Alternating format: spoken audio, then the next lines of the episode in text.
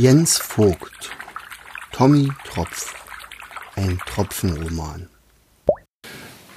Erste Flugversuche Bevor Wobbegong am Abend mit seinen Geschichten über Staubi und Körnchen fortfahren konnte, musste Doc erst einmal für Ruhe unter den Zuhörern sorgen. Der Grund für die heiße Diskussion war eine Ohrenqualle, die vorgab, aus dem Staub im Haus die Zukunft vorhersagen zu können. Das ist totaler Blödsinn, meinte der Zackenbarsch. Woher will die Quelle denn die Zukunft wissen, hey? Mir hat sie auch ein Horoskop gestellt. Ich werde einmal ein sehr berühmter Zirkusclown, meldete sich ein Clownsfisch. Ich weiß aber gar nicht, was ein Zirkus ist. Ist es was Gutes?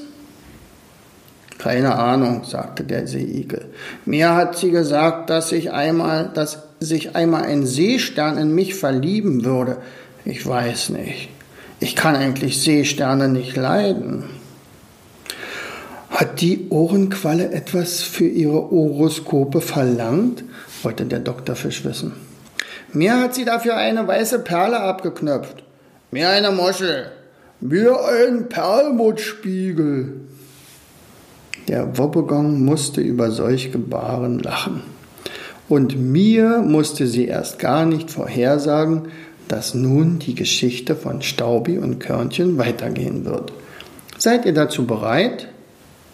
Natürlich waren sie es. Also begann der Wobbegong. Der Sturm hatte gut reden. Schaut euch die Adler an. Die sind doch riesig und haben Flügel.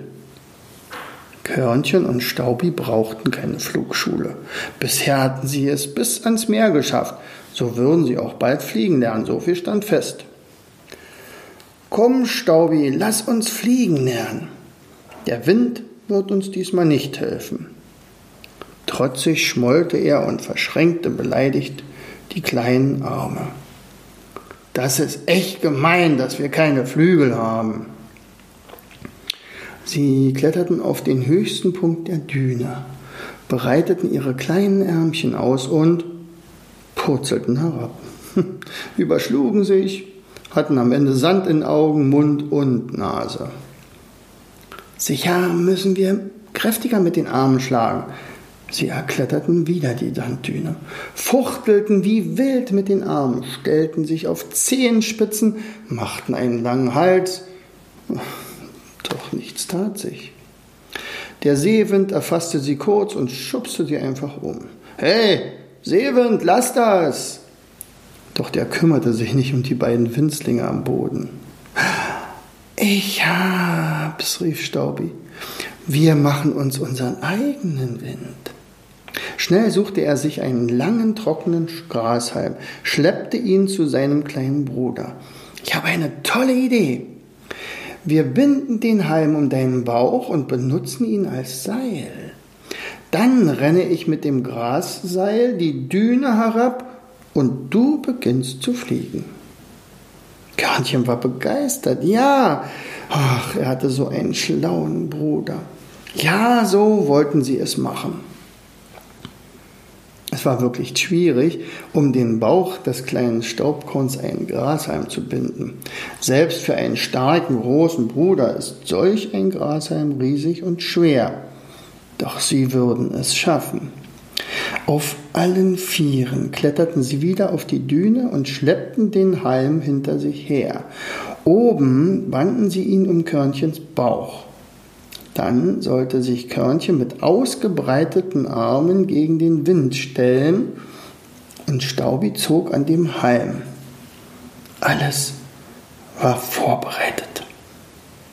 Als Körnchen das Kommando auf die Plätze, fertig, los rief, begann Staubi die Düne herabzurasen. Das Seil spannte sich und riss Körnchen nach vorn. Der sprang ein wenig hoch, landete jedoch gleich wieder. Nur, dass er nun keinen rechten Halt mehr unter den Füßen hatte. Bei der Landung kam er ins Stolpern. Das Seil zog weiter. Staubi rannte, wie er noch nie gerannt war. Hatte er zuerst noch nach hinten geschaut, ob Körnchen schon abgehoben hatte, gab es jetzt nur noch ein Vorwärts. So sah er auch nicht, wie er Körnchen mittlerweile hinter sich herschleifte. Der war durch sein Stolpern nach vorne gefallen und mit dem kleinen Kopf in den Sand geraten. Doch das Seil zog unerbittlich weiter. Staubi, halt!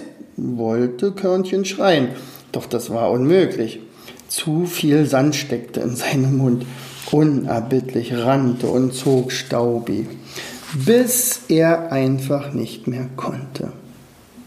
So viel Schwung musste einfach gereicht haben.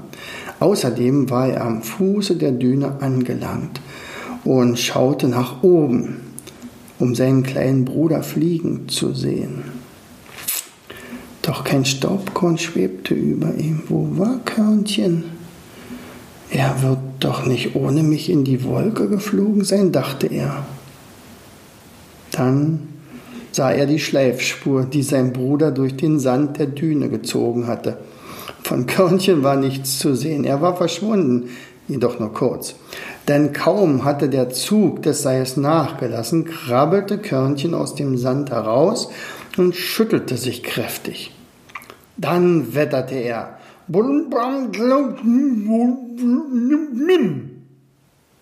Was eigentlich heißen sollte, das mache ich nicht noch einmal mit. Doch mit einem Mund voller Sand kann man wirklich nicht deutlich sprechen.